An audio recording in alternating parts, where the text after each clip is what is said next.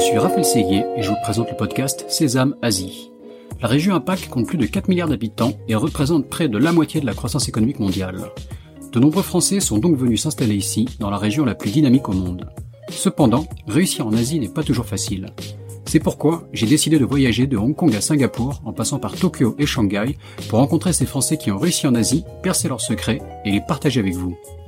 Si le podcast Sésame Asie vous plaît, n'oubliez pas de laisser 5 étoiles et un commentaire sur Apple Podcast, cela m'aide beaucoup.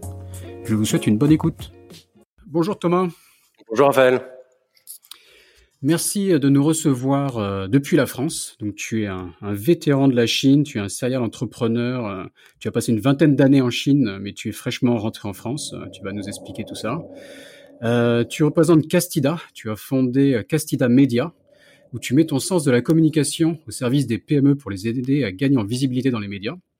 Euh, mais tu es aussi bien connu pour euh, toutes ces années passées en Chine et notamment pour Insiders Experience, où tu faisais découvrir Shanghai et même toute la Chine en sidecar et en jeep.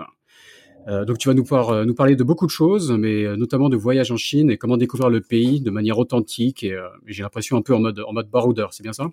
Ouais, il y a un peu de ça effectivement.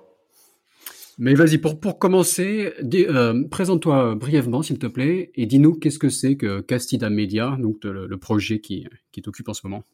Ok, donc je m'appelle euh, Thomas, je suis euh, originaire d'Aix-en-Provence, j'ai 41 ans et Castida Media, c'est ma sixième aventure entrepreneuriale. c'est le fruit de mon expérience sur mes précédentes entreprises, à essayer de les faire passer dans les médias pour les gagner, pour les faire gagner en notoriété, en crédibilité, en visibilité, et donc développer mon business. Et j'ai rationalisé cette manière de, de travailler avec l'arrivée du Covid, puisque ben, une entreprise dans le tourisme et une pandémie ça va pas très bien ensemble. Et j'ai créé donc une méthodologie que j'ai vraiment beaucoup bossé et que j'ai commencé à commercialiser pour aider les entreprises, plutôt des entreprises avec un impact positif, euh, à intéresser les médias à ce qu'ils font. Et donc euh, là, je suis en train de bosser sur la V2 avec euh, un soutien de HEC pour euh, mettre de l'intelligence artificielle dans tout ça. C'est une nouvelle aventure entrepreneuriale passionnante. Je n'en doute pas, et on va, on va revenir un peu plus en détail là-dessus à la, à la fin de l'épisode. J'ai plein de questions à te poser. Quoi. moi, les relations de presse m'intéressent. J'en ai, j'ai connu un peu ça euh, en tant que starter donc euh, on va en discuter.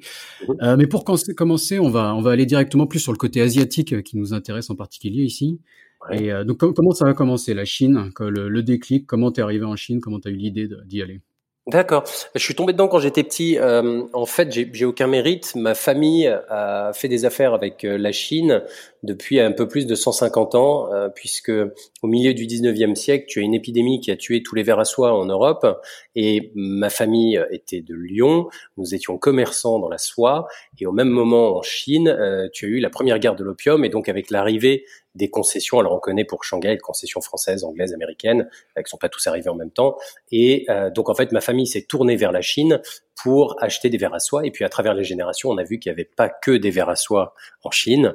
Et donc j'ai débarqué en 99 pour rejoindre euh, ma sœur Claire, qui avait créé une start-up dans le web où on faisait de l'outsourcing de développement de sites internet, puisque un ingénieur te coûtait euh, X euh, en, en, taux jour à Paris et euh, en Chine, bah, c'était une portion du coût et nous donc on, on était avec. Je, t'interromps une, seconde, mais, mais, parce que juste sur le côté historique comme ça, ça devait avoir vachement de succès en, en, Chine de dire euh, ma famille fait du business en Chine depuis 150 ans, il n'y a pas un seul étranger qui se présente comme ça. Et vu comment les Chinois aiment se projeter dans l'histoire de Chine et leurs leur 5000 ans d'histoire, tu dois avoir des super retours de, de la part des Chinois, non? Alors, écoute, tu, a priori oui, mais en fait non, euh, parce que je pense que les, les, dans la culture chinoise, on est surtout tourné vers l'avenir plus que vers le passé. Euh, il y a cette fierté des 5000 ans d'histoire dont on a inventé euh, les pâtes, les, les cerfs-volants et la dynamite, mais ces 150 ans d'histoire qui sont un peu chaotiques en fait, avec les étrangers qui arrivent, qui font des guerres de l'opium, qui on on a on n'a pas vraiment laissé le meilleur des souvenirs sur cette période-là. Euh, et puis je suis moi d'origine euh, anglaise aussi, donc euh, si tu veux, c'est un mot qu'on double entre les Anglais qui étaient vraiment première ligne pour s'imposer en Chine, et puis les Français qui ont bien suivi. Donc je le raconte, mais j'ai sans chercher à être discret, c'est pas vraiment quelque chose que j'ai mis en avant face à mes interlocuteurs chinois.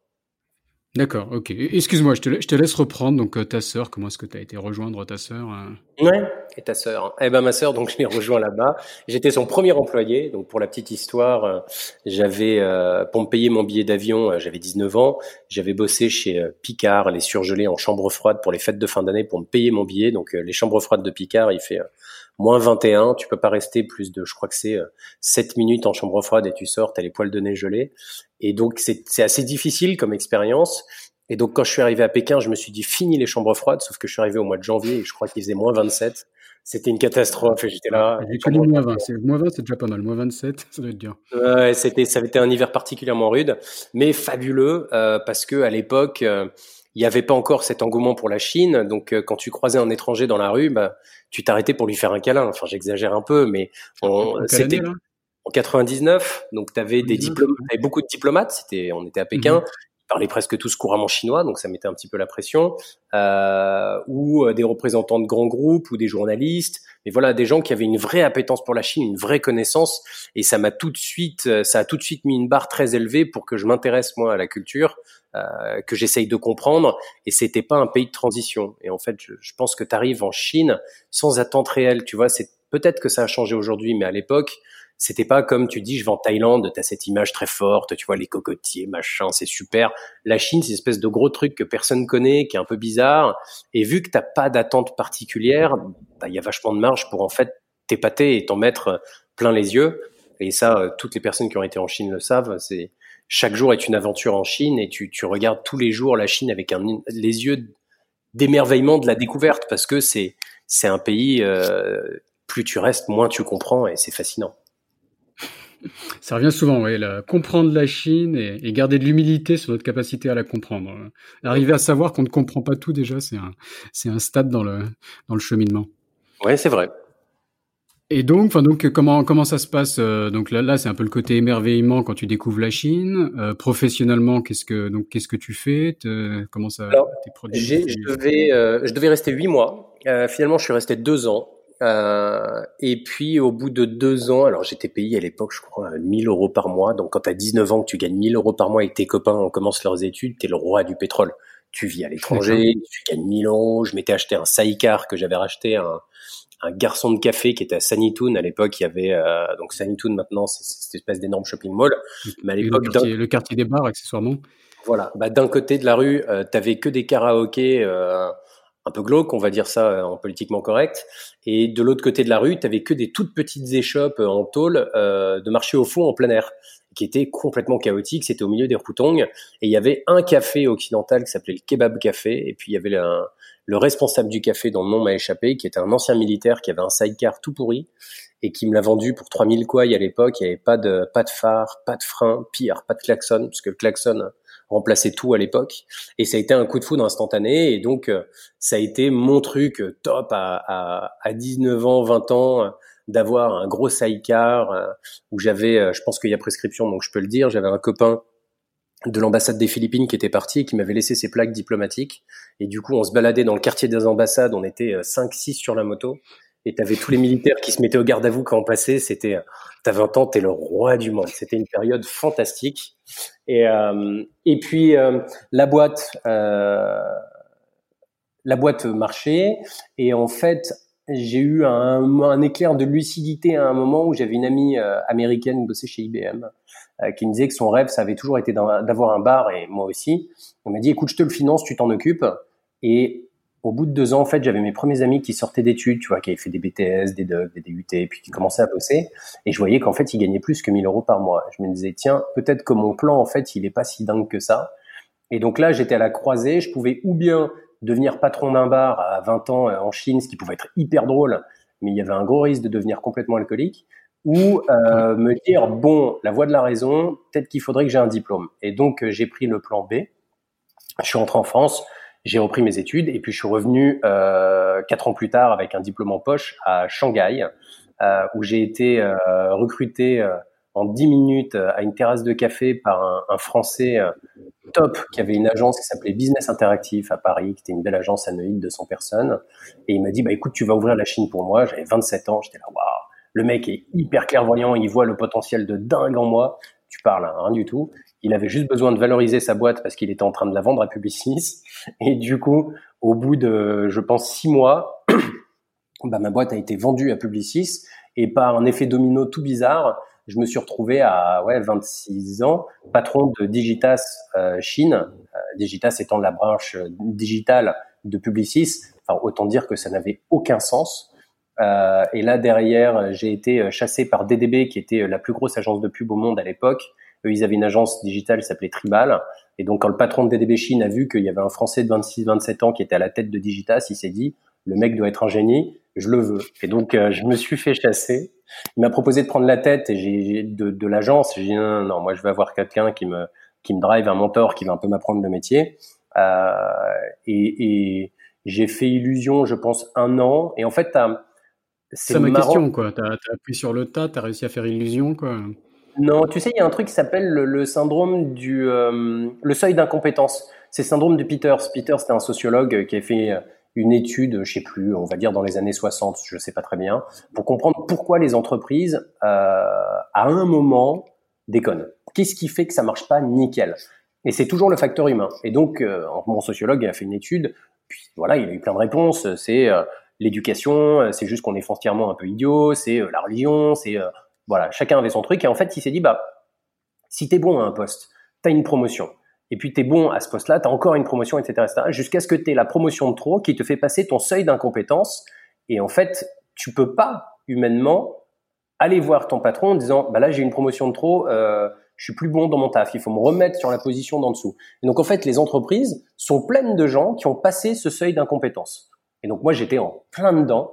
Et en plus j'avais j'avais la, la j'avais le syndrome de l'imposteur parce que j'avais bien négocié mon salaire, donc j'avais un salaire euh, d'expat et j'avais l'impression de voler cet argent. Et ça, ça me posait un gros problème euh, déontologique. Ce qui est un peu bizarre de se dire on est trop payé, tout le monde va avoir ce problème-là. Mais quand tu te retrouves dans cette on, on s'en accommode en général, ça. Ouais. mais tu, alors sur le coup, c'est super. Mais après, quand tu vois que t'es pas à la hauteur et que tu fais illusion, mais tu sais très bien que tu feras pas illusion longtemps, t'as as une espèce d'épée de Damoclès au-dessus de la tête. Bon, à un moment, tu dis ok, ou bien j'attends de me faire démasquer, ou bien je sors la tête haute et puis avec avec ce qui me reste de face, euh, avant de, avant de m'écraser, quoi. Et donc j'ai fait le tour de moi-même à 27 ans en me disant bon voilà, qu'est-ce que tu as envie de faire? Je pouvais repartir dans une autre agence, mais j'étais chez les meilleurs. Je pouvais monter ma propre agence. Alors j'aime bien la pub. Je trouve que la démarche est hyper intéressante. Mais si tu veux euh, se lever tous les jours pour aider McDo à vendre plus de burgers, c'était pas vraiment ce qui me motivait. Même si McDo est une super boîte et ils sont très gros pour parce qu'ils sont brillants, mais tu vois le, le, le fameux why, mmh. pourquoi Bon, euh, je pense que je pouvais trouver quelque chose qui avait plus de sens. Et, euh, et, du coup, je me suis dit, bon, bah, oublie le CV, oublie la carrière, oublie le regard des autres, ce qui en fait était le plus dur. Qu'est-ce que tu as vraiment envie de faire? Je me suis dit, bon, bah, moi, si je suis euh, de nouveau un ado attardé, ce qui n'était pas très compliqué en fait, euh, j'aime euh, voyager, j'aime faire du sidecar, j'aime la rencontre de l'autre. Bon, bah, je vais faire des tours. Euh, et en fait, j'avais un copain à Pékin, voilà. Un copain à Pékin, Gaël Taureau, euh, super gars, qui avait monté Beijing Sideways, euh, qui lui proposait des balades en sidecar, mais qui faisait vivoter ça un peu tranquillement. Et, euh, et, puis donc je suis allé le voir et je lui ai dit bah écoute j'aimerais bien monter Shanghai. Euh, qu'est-ce qui ferait que tu serais d'accord? Et euh, c'est un, un mec qui a un cœur gros comme ça et qui m'a dit écoute, ok, ce que tu fais de ton côté c'est pour toi, ce que je fais de mon côté c'est pour moi, mais on reste aligné sur le branding et le pricing. top. Et donc, euh, je me suis associé à un Français de Shanghai qui s'appelle Hugues Martin, qui est toujours là-bas. Salut Hugues, si tu écoutes ce podcast, euh, qui euh, lui est un passionné de l'histoire de Shanghai. Et moi, je m'étais vachement beaucoup perdu dans Shanghai, à me balader dans tous les sens en side. Je connaissais tous les, les petits, euh, les petits chemins, les petits détours, etc. Et donc, nous deux, on avait le fond et la forme, euh, puisque euh, c'est passé de laisse-moi te regarder, regarde comme cette maison est magnifique, à laisse-moi te raconter l'histoire de cette maison. Et je me souviens le premier tour qu'on a fait avec Hugues, il a massacré le concept puisque l'idée c'était qu'on se balade en sidecar, mais le gars est tellement passionné qu'il est passionnant. Et sur un tour de 4 heures, je pense que la première heure et demie, on est resté sur le trottoir, on a rendez-vous avec nos passagers et il arrêtait pas de parler, il racontait tout. Il était tellement content d'avoir des gens qui l'écoutent et qui payent pour ça, et c'était passionnant. Et c'est moi au bout d'une heure et demie, j'étais là-bas. soupçonne d'avoir une certaine chat aussi hein, quand tu le faisais. Oui, mais je l'ai hérité de Hugues. Je lui dois tout là-dessus parce que c'était. Moi, je suis un peu voilà, je suis un peu vendeur de tapis et lui, il a mis de la légitimité dans ce que je racontais. Et, euh, et donc voilà, donc vu qu'on était tous les deux un peu des feignasses, euh, on s'est dit bon dans six mois si on est toujours là, on fera un business plan, on structure, etc. Puis six mois après, on était tellement la tête dans le guidon que bah, 12 ans plus tard, toujours pas de business plan. Euh, et puis jusqu'à il y a un an, jusqu'à ce que le Covid arrive, c'était trois bureaux en Chine, un bureau au Maroc, et ça, ça tournait. Alors Hugues est, parti euh, sur d'autres aventures, mais on est resté très copains. Et, euh, et c'est lui qui m'a appris que c'était très important de bien choisir ses associés, et j'ai énormément appris à ses côtés. Donc, euh, mhm. donc voilà, Insiders est parti un peu sur un coup de tête pas de business plan et avec du recul, je me dis heureusement parce que sinon on l'aurait jamais lancé parce que le business model de Insiders, c'est euh, en fait, c'est imagine que tu as un restaurant, à chaque table de deux personnes, il y a un staff qui est bien payé, qui est à côté de la table, qui attend que tu aies besoin de quelque chose. Et après, tu as toute la cuisine, etc., qui était notre back-office. Nos motos sont conduites par des insiders, qui sont en général des expats, qui prennent sur leur temps libre euh, pour montrer de l'intérieur la ville qu'ils aiment. On est l'ami d'amis que tu aimerais avoir dans une ville que tu ne connais pas tous les expats qui écoutent ce podcast ont reçu des amis d'amis à un moment et leur font pas faire les grands sites touristiques. On montre notre ville telle qu'on la vit. Tu montres tes petites balades que tu fais, le marché où tu aimes bien aller, les boutiques où tu vas, les bars où tu vas prendre l'apéro, etc. Et c'est ça qui est fabuleux, c'est qu'en fait, il y a autant de visions d'une ville qu'il y a d'habitants. Et donc là-dessus, tu rajoutes le savoir de Hugues qui, euh, met un peu de la matière. Et en fait, on faisait que du sur-mesure. Donc le concept de nos tours, c'est qu'il n'y a pas de tour on commence toujours ce qu'on appelle un ride, un tour, euh, par parler cinq minutes avec nos passagers pour comprendre ce qu'ils ont vu, ce qu'ils n'ont pas vu, ce qu'ils auraient voulu voir, pas voulu voir, ce qu'ils aimeraient voir, ce qu'ils font dans la vie, leur centre d'intérêt, etc., etc. Et on leur fait du sur-mesure et c'est du gagnant-gagnant parce que toi, passager, t'en as pour ton argent, et mes insiders qui font ça parce que ça les éclate, bah ça les éclate parce qu'ils font pas le parcours A, B, C ou D, donc il y a zéro routine. Donc, euh, je, regarde, je, regarde, le site internet c'est shanghaiinsiders.com. L'entreprise existe toujours. Tu vas nous raconter euh, ce qui se passe. Mhm. Mais la, la, première photo où on voit euh, des quatre étrangers dans une dans une jeep sans toit, en train de prendre des photos de la vue connue de, de Shanghai, et représente bien le truc. J'ai jamais vu ça. Quoi. On visite pas Shanghai comme ça d'habitude. Ouais, voilà. Bah c'est alors c'est c'est un business model qui va un peu à contre-courant parce que tu es censé avoir un truc que tu peux scaler, tu es censé automatiser, etc. Donc nous, c'était vraiment un business à l'ancienne, quoi. C'est vraiment de l'humain. Un truc de passionné, quoi, aussi. C'est un truc de passionné, exactement. Et quand tu es passionné, tu es, bah, es passionnant. Euh, C'est-à-dire que si tu es à fond sur la ville, tu auras des trucs à raconter. Moi, je me souviens d'un ride d'une fois où j'ai un Américain et puis tu, on, on, a une routine, donc tu poses un peu des questions au début, genre c'est la première fois que vous venez ici et depuis quand vous êtes arrivé, etc. Et là c'est un Américain avec deux, ils étaient trois, un couple et euh, une personne toute seule. Et il me dit oui, mais c'est pour mes amis qui sont de passage. Je dis ah bon, donc vous, vivez ici? Puis il dit oui. J'ai bon et vous êtes là depuis longtemps? Puis le mec se marre, il me dit bah depuis 1982. J'ai là ah. bah, c'est vous qui allez raconter la ville. Moi, je vais m'asseoir et puis je vais écouter. Et en fait, c'était top parce que j'ai réussi à lui raconter des choses qu'il connaissait pas. Et puis, je l'ai fait beaucoup parler. Et si tu veux que quelqu'un t'apprécie, tu le fais parler. Donc, il était tout content aussi. il m'a raconté plein de choses fabuleuses. Mais in fine, quand tu vis dans une ville, quand tu sors de chez toi, tu vas toujours à droite pour aller au boulot et toujours à gauche pour aller euh, faire tes courses. Et on est dans une routine, même dans la ville qui est la nôtre. Et, et en fait, euh, il y a toujours quelque chose à découvrir. Et c'était euh, notre mhm. métier, passionnant. Trois bureaux en Chine, donc Shanghai, Pékin, Xi'an, c'est ça? Alors, Ainsi que le Maroc, quoi. Où est la logique après d'avoir ouvert le Maroc, qui est un pays quand même totalement différent, où tu t'adressais à des touristes qui étaient aussi euh, différents Il y avait quand même des synergies? Non, il y avait, oui, si, il y avait une petite synergie. Euh, pour te la faire chronologiquement, on a ouvert Shanghai en 2008, Xi'an en 2011. Euh, c'est là où, avec Gaël de Pékin, on s'est séparés parce qu'on a vu qu'on n'avait pas la même approche. Lui était dans une approche très pékinoise de on part en side, euh, c'est l'aventure, on s'arrêtera au bord de la route pour acheter une bière euh, dans un petit convenience store, etc., qui est très authentique, qui est très terrain, très cool. Nous, à Shanghai, on était plus à l'image de la ville. Les motos étaient nickel. T'avais dans une glacière, dans le coffre, une bouteille de champagne. C'était, c'était pas la même approche. Et donc, mhm. on a vu à Xi'an, quand on a voulu essayer de monter un truc ensemble, que ça collait pas. Euh, et que euh, bon, c'est, c'est c'était pas, il n'y avait pas de sens à essayer de monter une ville ensemble. Donc on est parti chacun de son côté. En 2011, c'est ça? 2011, J'ai habité à Xi'an en 2011, hein, donc j'aurais pu être client euh, si je connais, si j'avais connu à l'époque à Insiders. Tout à fait. Euh, donc à Xi'an, c'était vachement intéressant parce que bah, forcément, tu as les terracotta, mais c'est une ville, c'est un peu comme Versailles. Tu vois, Versailles, c'est le deuxième endroit le plus visité de France après Paris, mais les gens ne font qu'y passer la journée. Et Xi'an, les gens, je crois, passent en moyenne 48 heures. Ils arrivent un jour, ils dorment à l'hôtel après avoir visité la ville. Le lendemain, ils font les terracotta, aéroport et ils se barrent. Donc J'y ai passé deux ans, moi, ça a été mon erreur. Hein. deux jours, c'est peut-être trop court, deux ans, c'était peut-être un peu trop long. bon, c'est une chouette ville. Moi, j'aime bien, j'aime bien déjà le Shan-Sirois. C'est un, un, dialecte qui est marrant. C'est un peu des roublards, euh, des grandes gueules. Je les compare chats. Je ouais. du, je sais pas si c'est le mais comme ça. ils, sont, euh, ouais, pour moi, c'est un peu les Marseillais de Chine, quoi. Tu vois, c'est un peu des grandes gueules, peur de personne. Ils ont le charbon, donc euh, Pékin leur fait pas peur et euh, c'est un peu, ouais, c'est un peu mafieux, c'est un peu, c'est un peu la, la, Chine un peu cradingue où tu vas, tu vas te frotter les épaules avec de la du Mao Tai de contrebande. Je sais pas, je trouvais ça assez chouette, moi. Et donc en fait, on avait euh, des expériences qui étaient que à l'extérieur de la ville. Euh, parce que la, circulation à Xi'an était pourrie et en plus les sidecars étaient interdits. Euh, et on avait une excursion qui était top, qui faisait deux jours, qui était vraiment super, mais on trouvait pas de bon hébergement. C'est-à-dire que au bout du cinquième hôtel qu'on avait euh, listé, le moins pire, tu avais un chiotte turc au bout du lit. C'est-à-dire que tu pouvais littéralement aller aux toilettes en restant dans ton lit. Donc ça donne un peu une idée du niveau des hôtels qu'il y avait à l'époque. Et donc quand il n'y a pas de solution, bah, tu la crées. Donc on a trouvé euh, une habitation troglodyte. Comme tu le sais, Xi'an, c'est sur le plateau du Los qui va jusqu'en Mongolie intérieure. Et tu avais, euh, je sais pas, vers 2010, tu avais encore, je crois, 27 millions de personnes qui habitaient dans des habitations troglodytes. C'est dingue. Et donc on avait trouvé une habitation troglodyte qui appartenait à Madame Wang. Tout le village avait été euh, vidé parce qu'il y avait une autoroute qui allait passer dessus.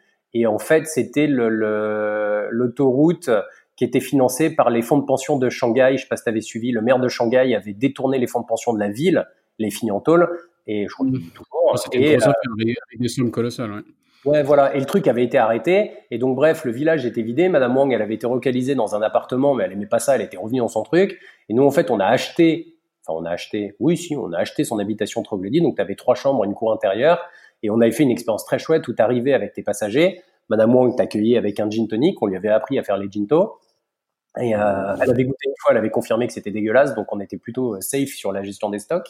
Euh, elle cuisinait, tu pouvais l'aider, puis tu bah tu connais la nourriture de Xi'an, tu vois, c'est c'est très route de la soie, donc c'est très c'est très adapté à nos goûts d'occidentaux.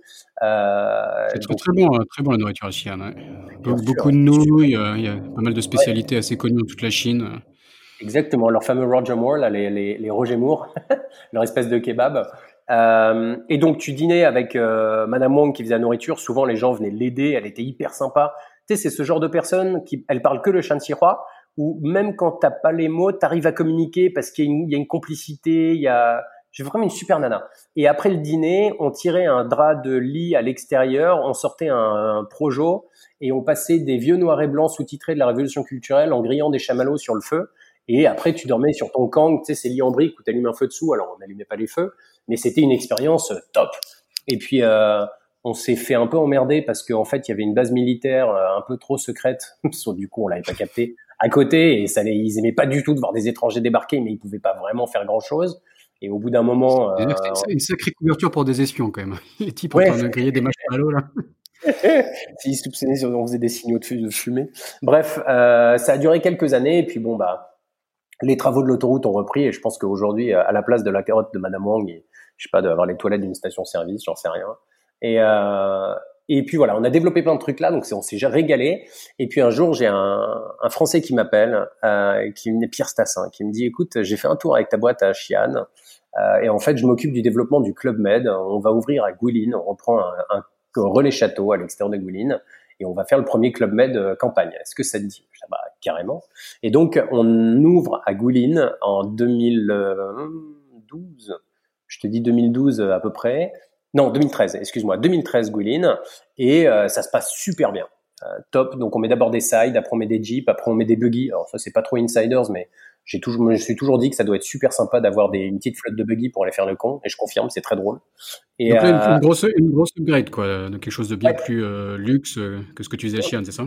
Bah, Chien, en fait, c'était, c'était. Alors nous, on n'est pas luxe, on est premium. Luxe pour moi, c'est un peu galvaudé, puis c'est un peu embêtant. En fait, tu vois, c'est les gants blancs, c'est du Monsieur, Madame. Moi, c'est le truc où euh, t'es un hôte, t'es à 100% sur euh, le plaisir de tes passagers, mais ça reste authentique. Euh, et euh, tu dis, tu dînes, tu dînes avec eux, tu bois l'apéro avec eux, tu, euh, tu passes du temps avec eux, t'es leur hôte, quoi. T'es l'ami d'amis. Donc c'est, c'est beaucoup plus, il y a beaucoup plus de connexion. Euh, et l'ambition est très élevée puisque c'est censé être ce qu'on appelle un bucket list item. Tu sais, en, en anglais, cette expression head the bucket, c'est mourir. Et les bucket list items, c'est la liste des choses que tu veux faire avant de mourir.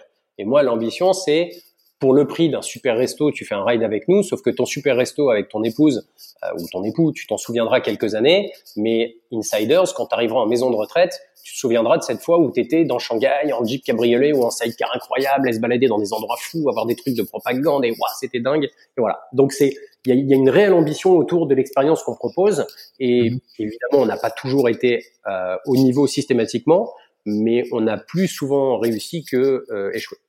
Et donc, pour te raccourcir un peu le truc, euh, on ouvre euh, Goulin, ça se passe très bien.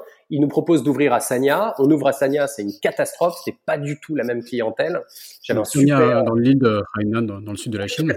Ouais, donc j'avais j'avais un, un, super gars, Quentin, euh, qui est à Hong Kong maintenant, euh, qui s'est euh, qui s'est cramé sur ce poste, le pauvre, euh, parce qu'il avait une motivation d'enfer. Il avait été formé à Goulin et en fait à Sanya, c'était une clientèle bah, de, de Hainan, quoi. C'est du mass market plus. C'est, c'est, c'est, pour moi, c'est un mystère, Sanya. Je comprends pas que tout le monde a investi là-dedans. C'est plus cher que la Thaïlande ou que l'Asie du Sud-Est.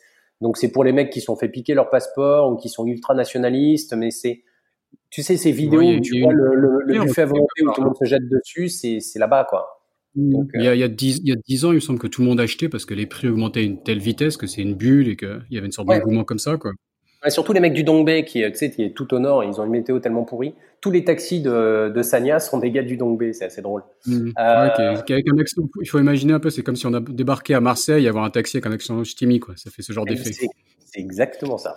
Euh, donc, euh, mais pourtant, dès que tu vas, tu vois, dans, dans l'île, t'as des, euh, t'as trois minorités ethniques. Euh, t'en avais qui vivaient de la chasse de boa. Si tu vas sur YouTube, tu tapes chasse serpent Sanya tu vois les mecs, c'est incroyable. Les gars, ce qu'ils faisaient, c'est qu'ils s'enduisaient la jambe de graisse euh, et de tissu et ils foutaient la jambe dans un trou et ils attendaient que le boa gobe la jambe jusqu'au genou pour se faire tirer par 15 mecs pour sortir le boa et euh, le désinguer. Incroyable. Et donc euh, bon, aujourd'hui, je pense qu'ils chassent plus comme ça, mais c'est et dès, dès, que tu sors de la ville, ça devient assez vite sauvage en fait. Mais on n'avait pas la clientèle pour ça. Donc euh, au bout d'un an, euh, on a fermé boutique et après on a ouvert aussi à Lijiang. En 2011, je fais Shanghai Paris en sidecar avec ma copine qui devient ma fiancée en cours de route et qui maintenant est mon épouse et la mère de mes enfants. Et j'étais avec un de mes associés, Kewen, un chinois qui lui en cours de route décide de divorcer, donc c'était l'effet inverse, et qui me dit écoute je vais même marre de la ville, euh, moi je vais m'installer à Lijiang, euh, vas-y on ouvre des ponts là-bas. Du, du, Yunnan, pas très loin du, du, Vietnam, de la Birmanie, tout ça. Très belle. Exactement, le Nord Yunnan. Ouais, ouais, on est entre Dali et Shangri-La, et donc euh, il se pointe là-bas, et c'est un mec super sympa qui a vécu en Belgique. notre association s'est pas bien terminée, mais on a on a vécu des moments top ensemble. Et puis, euh, forcément, c'est la Chine, donc il rencontre vite tout le monde. Puis il rencontre une nana qui est une hôtesse de l'air de jet privé, euh, maîtresse d'un mec qui lui a acheté euh, une énorme baraque dans Baisha à l'extérieur de Lijiang pour en gros l'occuper. Et puis elle lui dit bah écoute, je vais faire une guest house et puis j'ai cet espace, je sais pas quoi en faire. T'as associé un, un Français. Les étrangers, ils ont toujours des idées un peu bizarres. Si tu veux en faire quelque chose, je te le donne. Faut juste générer du passage. Puis bah étant français et pas très créatif, je dis bah on va faire un bar à vin. Donc euh, on a ouvert le Shin, le Shin euh, où on s'est fait fournir par les mecs de, de du cartel de Shanghai, là, Xavier et Olivier, euh, qui nous ont fait une super cave à vin avec François, qui était un ancien sommelier de la Tour d'Argent, donc on était euh, hyper bien accompagnés. Et puis on sourçait en local du jambon fumé, du fromage de yak, euh, on faisait des, des planches, et c'était vachement intéressant de servir une clientèle chinoise, beaucoup des mecs de Chongqing, de Chengdu, qui débarquaient et qui, qui découvraient le tourisme national en fait. Tu vois, en 2008 à la crise des subprimes et euh, le gouvernement pour euh, contrebalancer ça dit bon bah maintenant les gars consommez et puis consommez euh, local quoi. Donc tu as un mmh, tourisme national qui a explosé et et donc c'était super parce que tu as des mecs qui arrivent qui se posent dans, dans, dans ton petit café, un autre truc qui faisait, je crois, il faisait même pas 20 mètres carrés, euh, comptoir inclus, et donc tu avais quoi, une douzaine de places, et euh, le mec il se pose, donc tu arrives avec ton ardoise, t'expliques voilà, on a des assiettes de fromage, des assiettes de charcuterie, du mixte, euh, on fait des croques, et le gars était, les, très souvent les mecs me disaient ouais, au chemin, donc euh, qu'est-ce que je veux? Et en fait, les gars, ils savaient rien et ils voulaient juste que tu leur fasses découvrir. Et je trouvais ça fabuleux parce que je réalise que nous, dans notre culture occidentale, la dernière fois qu'on a eu cette naïveté, cette ouverture d'esprit, excuse-moi, c'est quand on était gamin. Et cette, cette fraîcheur, cette curiosité, euh, je dis ça avec, avec admiration, pas du tout avec condescendance. Hein. Évidemment, faut pas le prendre dans le mauvais sens. Et j'ai mhm. trouvé ça génial. Euh, et donc je me marrais parce que bah, tu leur amenais de la viande qui était crue, les gars ils comprenaient pas. Tu leur... Le fromage, ils se l'envoyaient, après ils bouffaient le pain, t'es là, hein, tu mets le fromage sur le pain, tu mélanges avec le vin et tout. Donc c'était des moments top. Je pense pas que j'ai converti grand monde aux, aux, assiettes mixtes, mais euh, on s'est bien marré. Et on avait une ferme à côté qu'on avait racheté pour mettre nos sidecars et nos jeeps parce que c'était le point de départ d'expédition qu'on faisait à travers tout l'Yunnan. Donc on allait euh, vers Shangri-La. T'habitais là-bas toi en fait Non, moi j'étais non, moi j'étais toujours à Shanghai. Kewen habitait là, mais on, voilà, on s'était mis quatre associés euh, pour financer ce bar. Et alors, on était euh, donc il y avait une fille Nathalie Danguin qui est maintenant à Saint-Gap, il y avait moi, et il y avait euh, Kewen et son ex-épouse. Et je m'étais dit bah tiens, on va faire un petit clin d'œil à nos parents, on va mettre dans le bar les photos de nos parents. Et en fait, tu avais les clients chinois qui étaient là, mais il y a combien de gens qui sont morts dans cet endroit Et pensaient que c'était en fait les photos des ancêtres qui étaient décédés. Quoi. Donc c'était assez rigolo. On était la merde, ça marche pas du tout notre truc. Et, euh, donc le bar euh, a duré peut-être deux ans, la ferme aussi. Et puis euh, la relation avec Cohen s'est détériorée assez vite. Donc bon, on est parti chacun de notre côté. Et le Club Med m'a sollicité pour ouvrir à l'étranger. Ils ont dit écoute, ce que tu as fait à Gouline, c'est top, on est hyper content. Euh, J'avais deux membres du board du club. Au board du club, il y en a six. Et deux qui avaient fait un tour avec moi euh, à Shanghai. On avait hyper bien accroché un tour de deux heures qui était devenu un tour de cinq heures. Et après, le hasard a fait que on avait passé une semaine ensemble à Goulin euh, pendant l'ouverture à, rigoler et à sympathiser. Et donc, ils m'ont proposé d'ouvrir Cancun et Marrakech, puisqu'il y en avait un au board qui était responsable à Amérique centrale et sud et l'autre Amérique euh, pardon, Afrique et Europe, et ils se tiraient la bourre euh, avec bienveillance sur viens chez moi c'est mieux, non viens chez moi c'est mieux. Puis moi j'étais là, bah pourquoi choisir en fait, on peut peut-être faire les deux. Donc ça les a fait marrer. Donc j'ai été invité à, à, aller voir les deux clubs Med. J'ai demandé si je pouvais venir avec ma directrice marketing qui s'avère être ma femme. Donc euh, ça c'était des business trips très sympas. Donc à faire. Et, voilà. Et en fait, euh, Cancun avait un vrai potentiel, mais c'était 13 heures de décalage horaire avec la Chine. C'était impossible de suivre ce qui se passait en Chine. Donc j'ai renoncé au Mexique en disant c'était trop tôt, j'étais pas prêt pour euh, gérer euh, deux opérations si éloignées, si éloignées, excuse-moi. Et Marrakech, en fait, c'était pas mal parce que euh, bah, c'est un décalage horaire qui est celui de la France, donc euh, tu peux à peu près gérer. C'était proche de la France et nous on arrivait à un moment de vie où on se disait que ça pourrait être pas mal d'avoir des enfants, donc pas mal d'être près de notre famille, mais c'était hyper exotique. Et moi j'ai une curiosité. Je pense que la religion, je pense, c'est sûr, la religion est la base de toute société. Après les sociétés s'éloignent plus ou moins de la religion et j'aimerais j'aimerais vivre dans un pays de chaque religion. Euh, dans ma vie. Donc je viens d'un environnement judéo-chrétien, ça s'est fait. Euh, j'ai vécu en Chine, qui est bouddhiste, et je me suis dit bon, monter des tours en sidecar dans la bande de Gaza, c'est peut-être pas une super idée. Euh, donc euh, faisons plutôt un pays musulman. Et le Maroc, c'est un peu le coca light de l'islam. C'est musulman, mais ils sont quand même plutôt détendus. Tu vois, c'est pas trop désexcité. Le, le, roi est le descendant du prophète, donc c'est le chef spirituel et il est très tourné vers l'Europe. S'ils ont pas de ressources naturelles, c'est pas comme l'Algérie qui a du pétrole. Euh, et du coup, c'est il y a beaucoup de bienveillance quoi. C'est c'est musulman mais c'est un islam euh, cool. Et donc je me suis dit bah ça peut être chouette euh, de découvrir un pays musulman surtout avec tout ce qui se passe aujourd'hui. Tu vois c'est c'est un peu le l'islam est associé à plein de choses vraiment compliquées et je pourrais me faire m'approprier. Donc euh... et donc ça c'est pour travailler avec le club Med mais dans quel cadre en fait? Ils avaient déjà des clubs ils avaient, ils avaient Ouais, ouais, le, le, le Maroc, c'est, c'est un des, des, pays historiques du Club Med.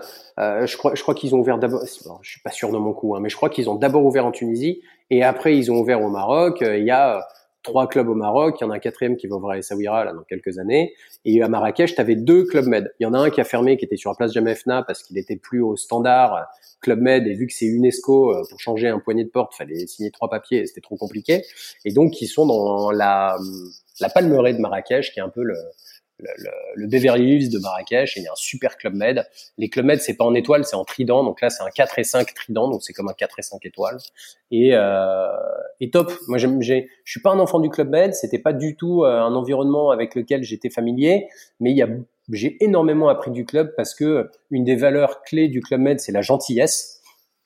Et tu dis, bah déjà une boîte qui, qui dit aux gens si t'es pas gentil, ça va pas le faire. Je trouve ça génial et, euh, et puis où voilà ils ont cette motivation. Ça a été construit, ça a été créé après la deuxième guerre par, je crois que le fondateur était d'origine juive et qui disait bon les gars en fait il faut être heureux dans la vie et le moment d'être heureux c'est maintenant quoi. Arrêtons de faire des projets, juste profitons. Et euh, mhm. le, premier, le premier club qui est ouvert, c'était des tentes au bord de la mer. Et la légende, c'est que les premiers clients qui sont venus, bah, personne n'est reparti et sont devenus les premiers géos. Quoi. On dit attends, mais c'est génial. Je, discute avec, le Club Med pour faire un épisode Club Med. Ils sont, ils sont bien installés en Chine avec des, des installations au ski, etc. Donc, ah bah, carrément. On, fera, on fera des un complément là-dessus bientôt. Top. Bah, ouais, bah, écoute, tu me diras, j'écouterai avec euh, grand intérêt parce que c'est, j'ai bossé avec, euh, avec euh, vraiment des gens super. donc voilà. Donc le club nous invite.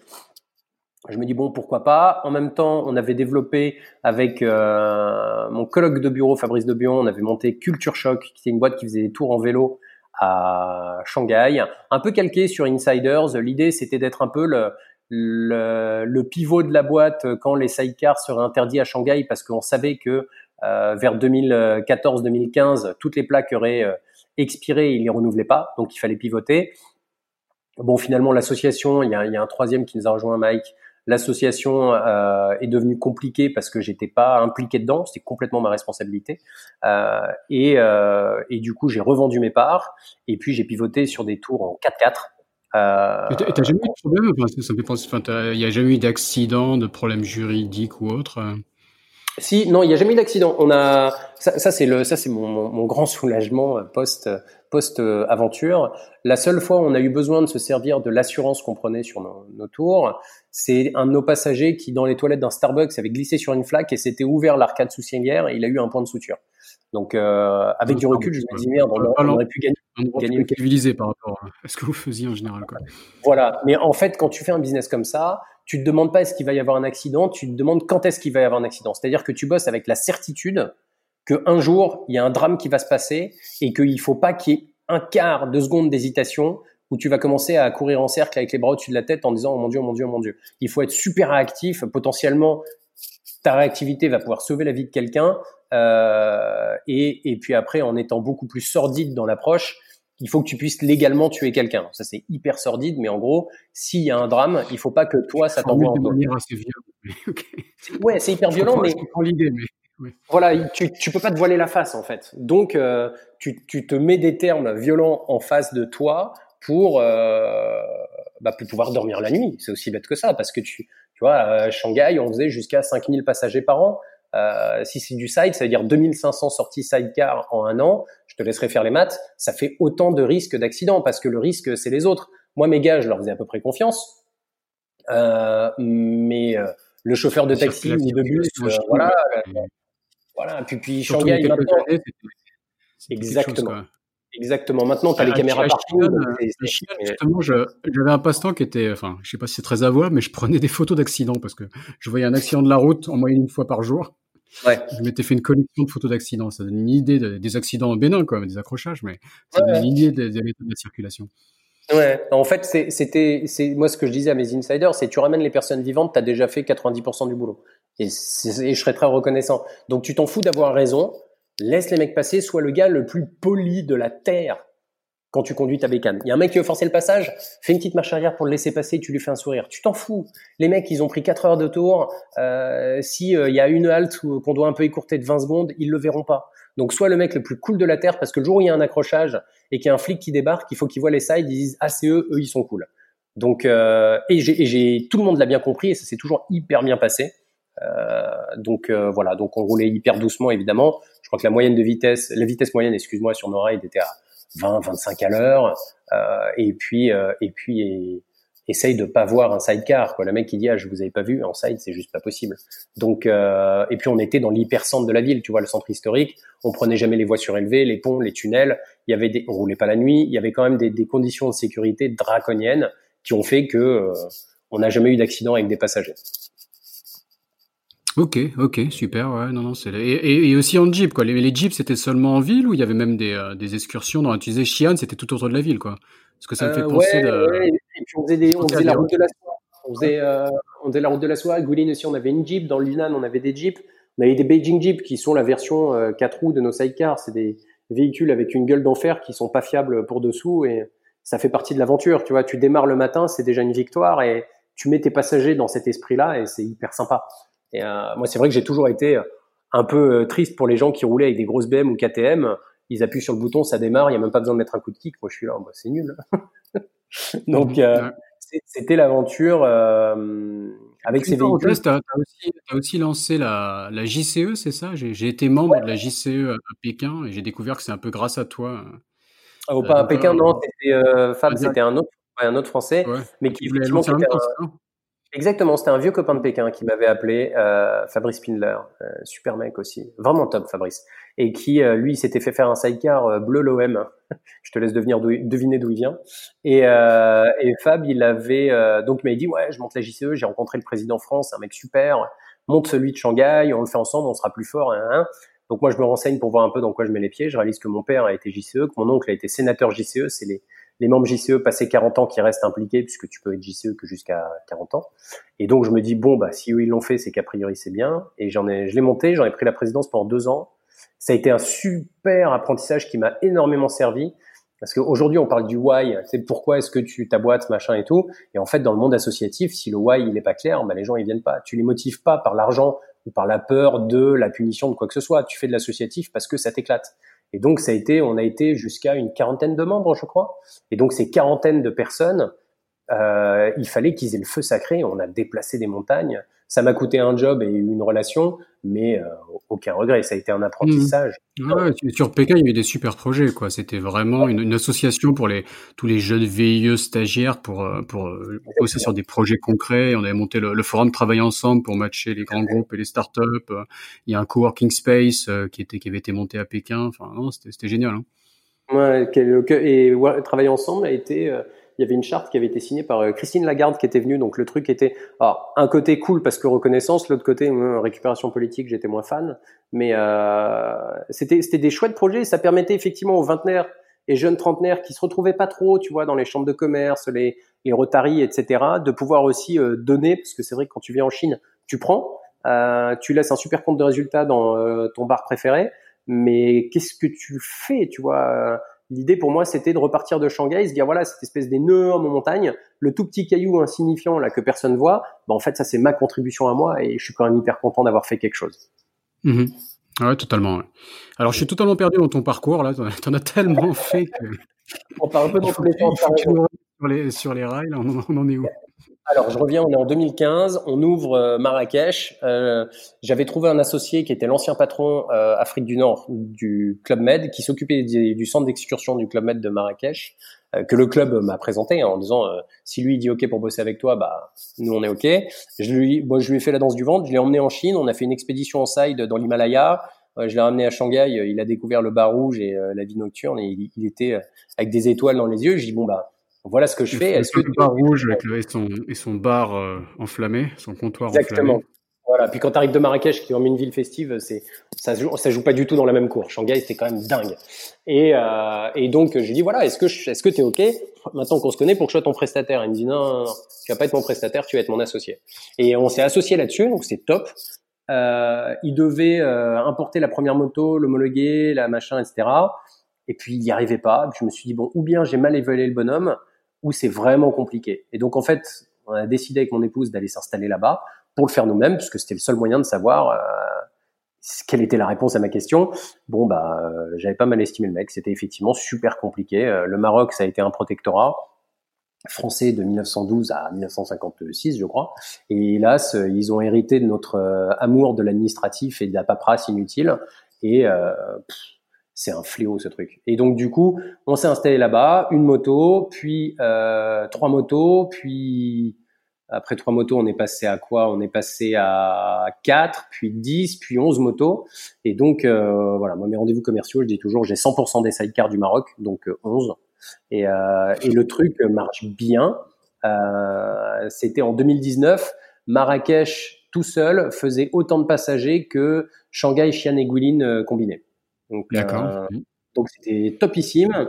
Euh, derrière, on a été euh, élu deux années de suite dans les dix meilleurs experts de voyage au monde par Condé Nast, qui est l'espèce de bible du travel dans le mode anglo-saxon. Donc une reconnaissance, on peut, enfin, je vois pas comment on aurait pu faire mieux. C'était vraiment super.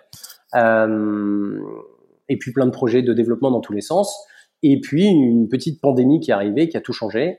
Euh, donc euh, janvier, bah, il y a un an, euh, on entend parler de Wuhan, on se dit c'est quand même chaud. Les activités à Shanghai ferment au moment du Nouvel An chinois, donc mince parce que c'est le moment nous qui nous relance. Donc je connais bien mon business, c'est saisonnier, je gère ma trésor, mais en gros quand on arrive au mois de mars, la trésor elle est un peu à sec. Et une bonne année ça repart en mars, et une année moins bonne ça repart en avril. Mais on sait qu'en avril, en tout cas, on se refait financièrement et on arrête de perdre de l'argent sur une base mensuelle. Et puis bah là ça n'a pas cas. Donc derrière en mars, Marrakech ferme donc scénario catastrophe. Euh, moi, j'étais euh, résident chinois, passant beaucoup de temps au Maroc.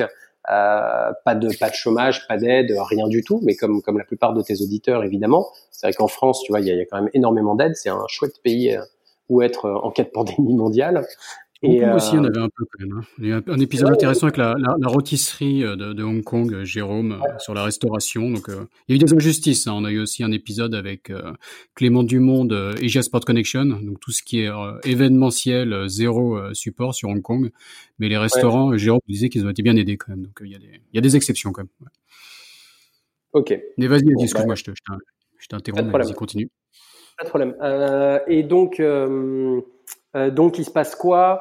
Euh, Femmes et enfants rentrent en France. Euh, on bon, sait pas trop ce qui se passe. On craignait un petit peu pour l'équilibre social au Maroc. Finalement, ça n'a pas été justifié, mais on se disait bon, euh, le Maroc est un pays qui est quand même pas très riche.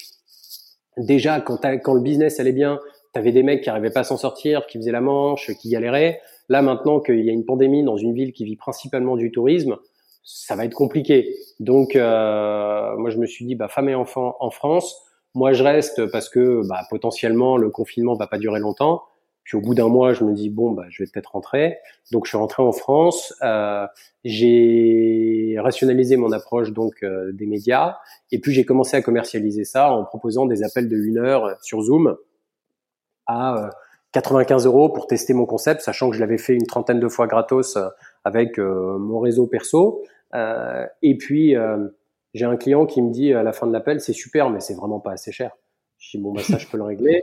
Donc, je l'ai mis à 195 euros. Voilà. Plaisir d'offrir. Et, euh, effectivement, il avait raison. Et puis, euh, derrière, j'ai développé mon offre. Donc, en gros, là où on est aujourd'hui, c'est ou bien en une heure, je t'explique comment passer dans les médias. Donc, je te déroule ma méthode en sept points et puis je trouve deux axes de communication en échangeant avec toi que tu peux aller tester. Ça, c'est 195 euros.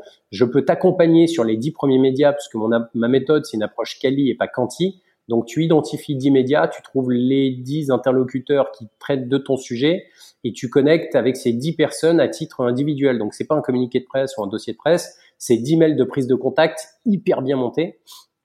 Donc là, je peux t'accompagner sur les 10 premiers euh, médias on fait un appel vidéo avant, un appel au milieu et un après pour débriefer et c'est 500 euros. Euh, et puis après, là où je gagne ma vie, c'est euh, les boîtes qui disent c'est super, je veux le faire et je pense que tu le feras mieux que moi.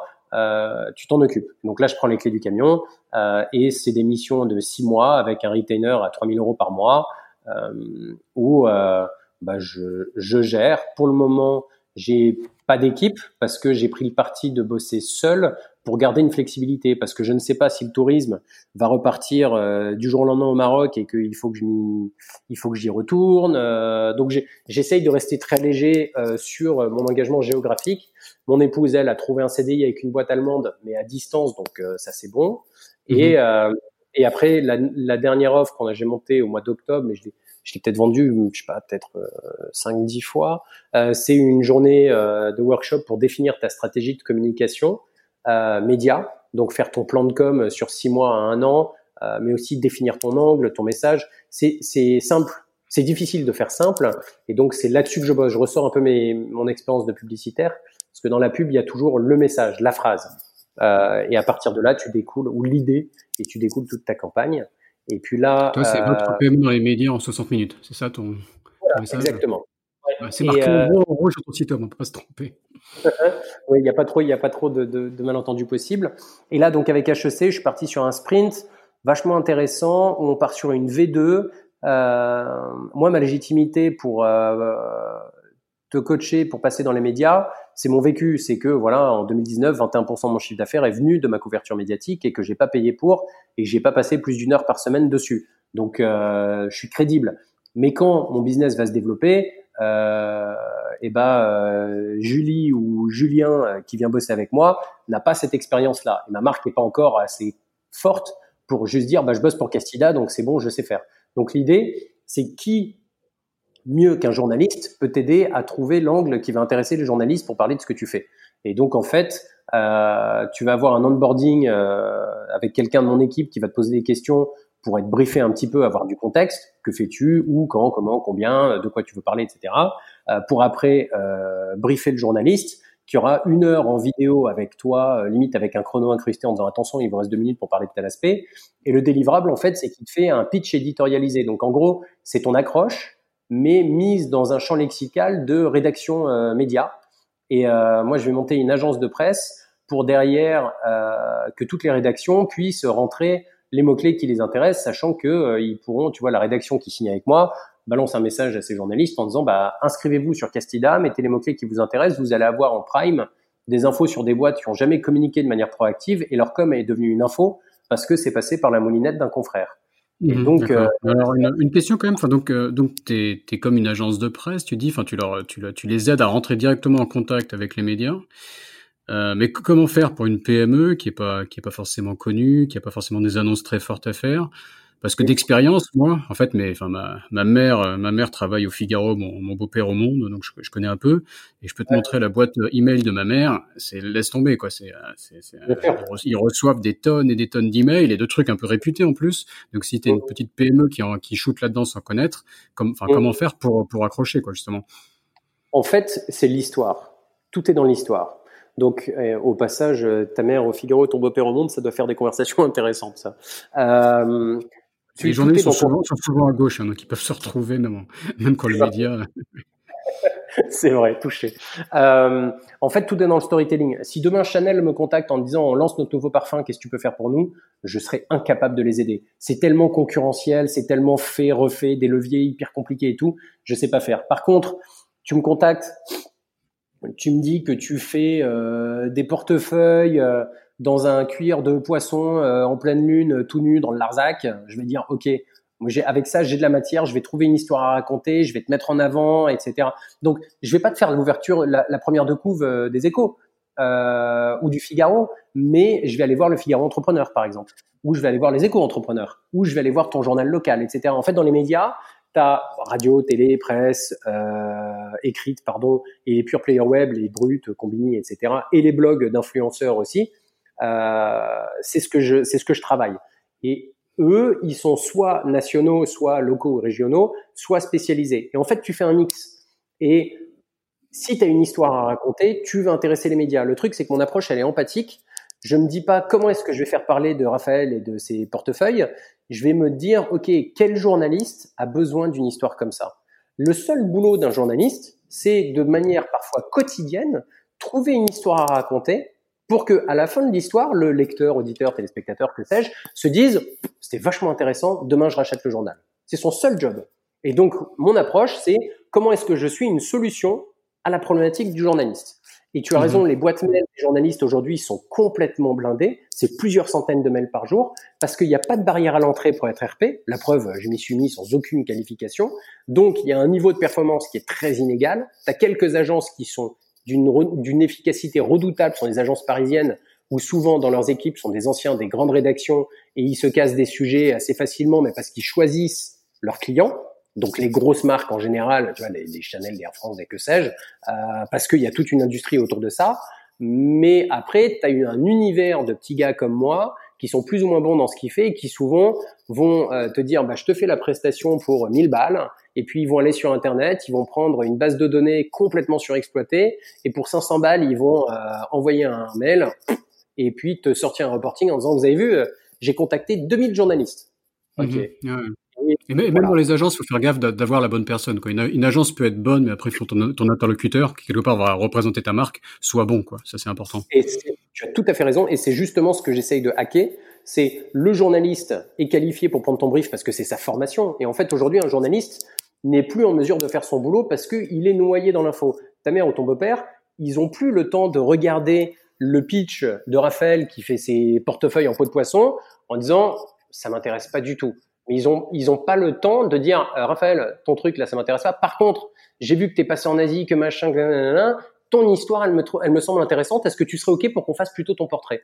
Ils peuvent plus. Ils sont plus proactifs, ils sont réactifs. Sauf sur des énormes sujets, bien évidemment. Mais le sujet de la TPE ou la PME, c'est ou bien tu arrives au bon moment avec le bon angle, ou bien euh, tu passes à la trappe.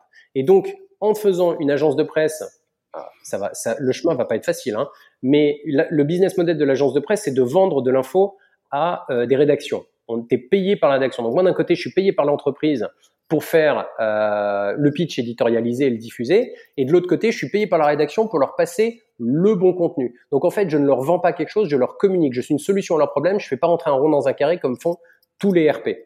Et c'est ce que j'ai fait euh, pour moi de avril à maintenant. Ça a été un apprentissage fabuleux parce que j'ai réalisé que les journalistes sont saoulés par les RP qui justement ne sont pas pertinents. J'avais un journaliste du Parisien l'autre jour qui me disait, bah, vous voyez que j'avais une oreille complaisante.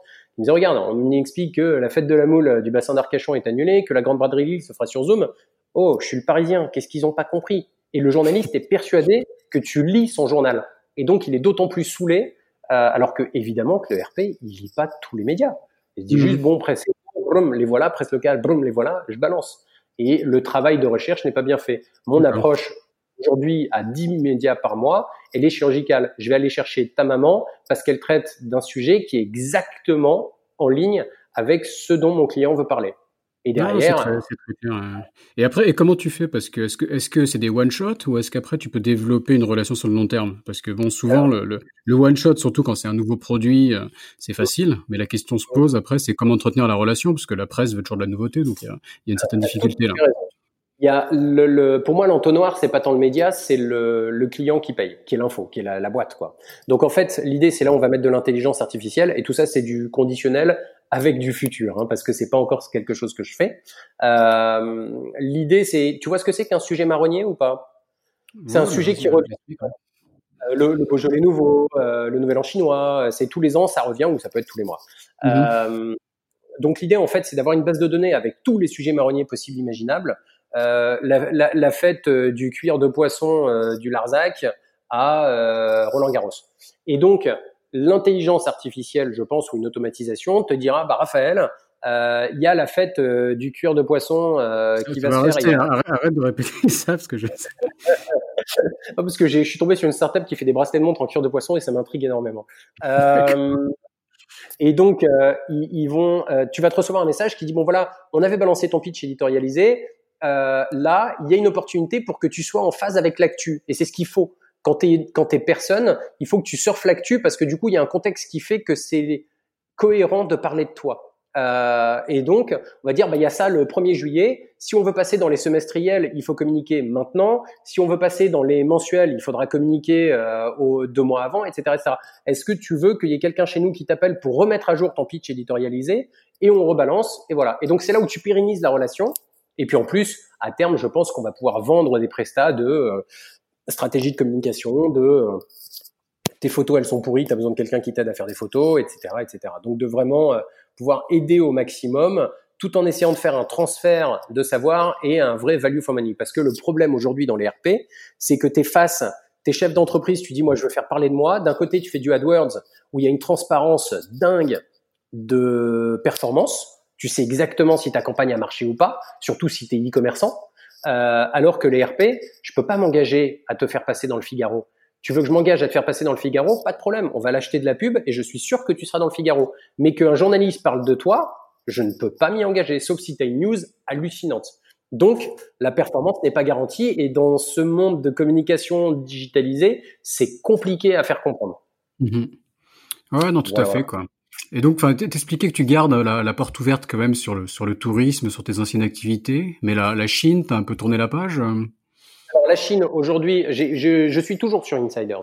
Euh, déjà, on va parler du Maroc, c'est ce qui est le plus rapide. De mars à septembre, on a eu une réservation, donc c'était une catastrophe. Euh, ça a repris un peu avec les vacances de la Toussaint. Décembre, on a bien marché. Donc on a, on a réussi à refaire de la trésor et ça je suis vraiment content. Et janvier qui est censé être un mois, euh, c'est le troisième plus mauvais mois de l'année après juillet et août parce que il fait très chaud en juillet et août et janvier bah, t'es es entre des vacances scolaires donc en général il se passe pas grand chose. Ça marche. Euh, on fait on fait peut-être euh, 40, 50% de 2019, ce qui est vachement bien parce que tu vois de mars à septembre on a fait 0%. Euh, donc Marrakech repart doucement mais sûrement. Donc ça c'est top.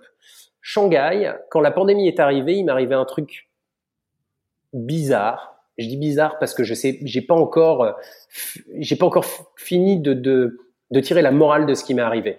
Euh, bah, rapidement, euh, plus de business, euh, la trésor qu'ils font, bah, tu es obligé de, de parler à tout le monde en disant bon bah les gars, on peut pas continuer quoi. Donc voilà, on va, je vais, je vais vous mettre en stand-by. quand ça repart, je vous appelle, etc. Et puis, puis, puis en, en, en, étant très, très transparent. Tu parles de, bah, staff, c'est ça hein. Les staff, en leur disant, voilà, moi j'ai une trésor qui, qui font à toute vitesse c'est compliqué. Donc je suis pas en mesure de vous payer et je sais pas où on va.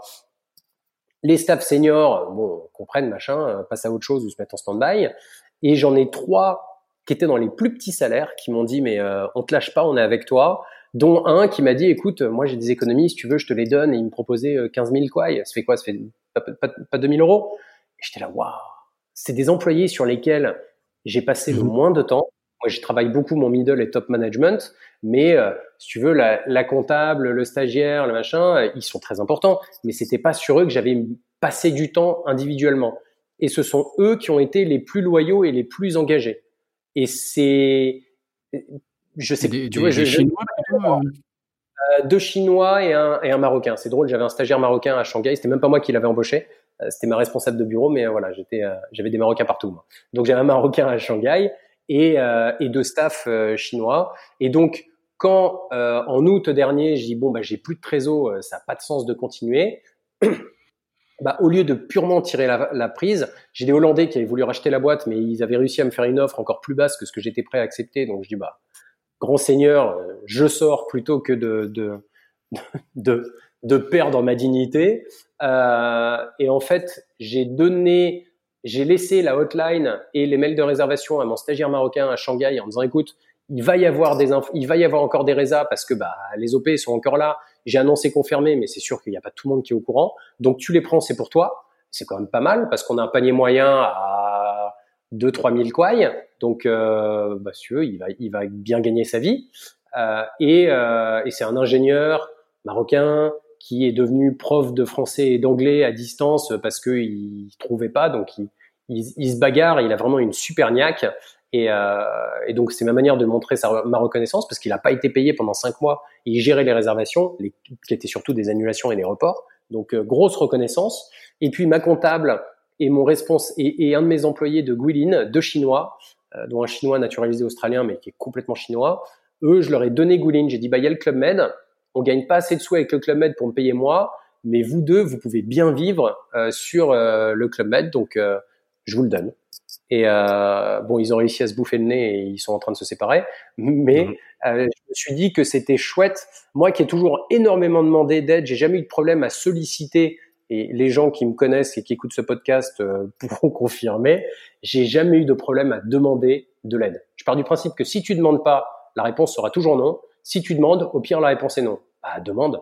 Et donc, euh, parfois un peu sans gêne, je suis sûr que j'ai saoulé des gens, mais ça m'a énormément aidé. Et donc là, la sortie de la Chine, j'ai vendu euh, mes assets pour euh, transférer ma trésor sur Marrakech pour essayer de, de battre la pandémie.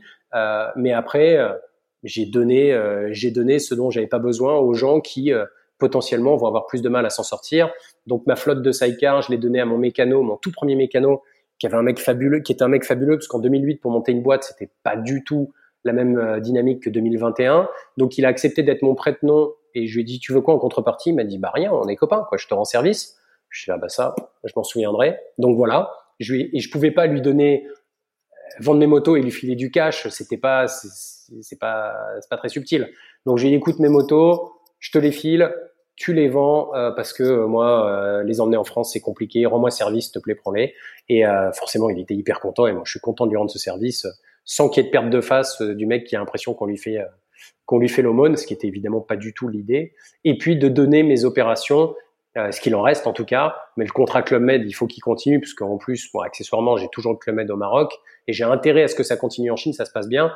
Donc je continue à conseiller euh, mon gars en Chine, mais qui c'est lui le patron. J'apparais nulle part. Euh, j'ai pas vraiment d'intérêt dedans, si ce n'est que euh, c'est chouette si ça continue avec le Club Med. Donc la Chine aujourd'hui, c'est fini pour moi jusqu'à ce que ça reprenne, je pense, euh, parce que j'ai un amour de la Chine fou. c'est vraiment un pays qui me fascine et, je sais que même si j'ai passé une bonne partie de la moitié de ma vie à explorer la Chine, j'ai à peine chatouillé la surface. Mmh non, bah super d'avoir un, amoureux de la Chine euh, sur le podcast. Il, y a des, gens qui ont des, relations un peu plus euh, mitigées avec le pays. Parfois, c'est un amour de, haine et un mélange d'amour et de haine. Mais, euh, non, super témoignage.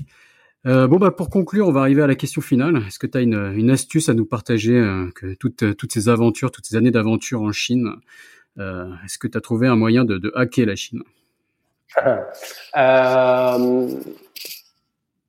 La patience je pense que la patience fait que tu peux, ce qui est paradoxal parce que quand on pense à hacker, on se dit je vais aller plus vite, mais euh, à mon avis, si t'es pressé, t'es foutu. Euh, et c'est juste ma perception à moi. Hein. Euh, j'ai commencé avec une moto sans trop savoir où j'allais. Et tout à l'heure, je mentionnais que j'ai pas fait de business plan quand j'ai monté Insiders, quand j'ai monté Culture Shock, ou mon bar à vin, ou mon habitation troglodyte, ou la ferme, et, et bon, la JCE c'était encore autre chose. Mais je pense que si j'avais eu un prévisionnel, que j'avais euh, voilà fait un truc super structuré comme comme il, faut faire. Hein. Je suis pas en train de dire que j'ai eu la bonne approche, mais c'est une approche qui m'a correspondu parce que euh, il faut du temps. Il faut du temps euh, et les raccourcis ne sont pas forcément des raccourcis. Tu sais, c'est un peu David Vincent là qui cherche un raccourci qu'il a jamais trouvé. Je pense que la Chine ça a été ça pour beaucoup de monde, mm-hmm. euh, les visiteurs. Donc euh, à mon avis, tu prends ton temps, tu en parles à tout le monde. Moi, je suis toujours embêté pour les gens qui me disent j'ai une super idée, ah, je peux pas t'en parler, mais c'est un hmm. super truc. Ouais, clairement, y, a un mec qui est devenu millionnaire en faisant une usine de papier toilette. Je, je m'en fiche, tu vois. Parle de ton idée et si ton idée tu peux te la faire piquer hyper facilement, potentiellement c'est pas une super idée. Mais parle-en, fais-toi challenger. Euh, il y a une dynamique en Chine qui est dingue de gens qui vont super vite. Euh, il faut être hyper agile. Euh, donc tu prends ton temps, mais t'es, mais t'es réactif. C'est pas genre je te réponds dans trois semaines, mais c'est euh, voilà, je, je, prends mon temps pour développer mon truc, mais je profite de cette dynamique incroyable qu'il y a en Chine. Ok, d'accord. Donc la, la, Chine, qui est un pays où, comme tu le dis, tout va très vite, mais il faut quand même savoir ne pas se perdre et il faut être patient. Il faut savoir prendre son temps à la fois. C'est ça? Pas confondre vitesse et précipitation. Voilà, de, du philosophe Cyril Berchi, qui était mon successeur à la Jeune Chambre économique tu confonds pas vitesse et précipitation. D'accord. Ok. Bon bah merci beaucoup Thomas et, euh, et bonne chance pour la suite. Ça roule. Bah, merci pour ton temps Raphaël. Cet épisode de Sésamazie est maintenant fini. Si vous êtes toujours là, c'est que ça vous a sûrement plu. N'hésitez donc pas à laisser 5 étoiles et un commentaire sur Apple Podcast, cela m'aide beaucoup. Pour me contacter, le plus simple est de m'ajouter sur LinkedIn, Raphaël Séguier, S-E-G-H-I-E-R. N'hésitez pas à me dire ce que vous avez pensé du podcast, à suggérer des invités ou des thèmes qui vous intéressent. Tout feedback est le bienvenu. Merci d'avance et je vous retrouve au prochain épisode. Salut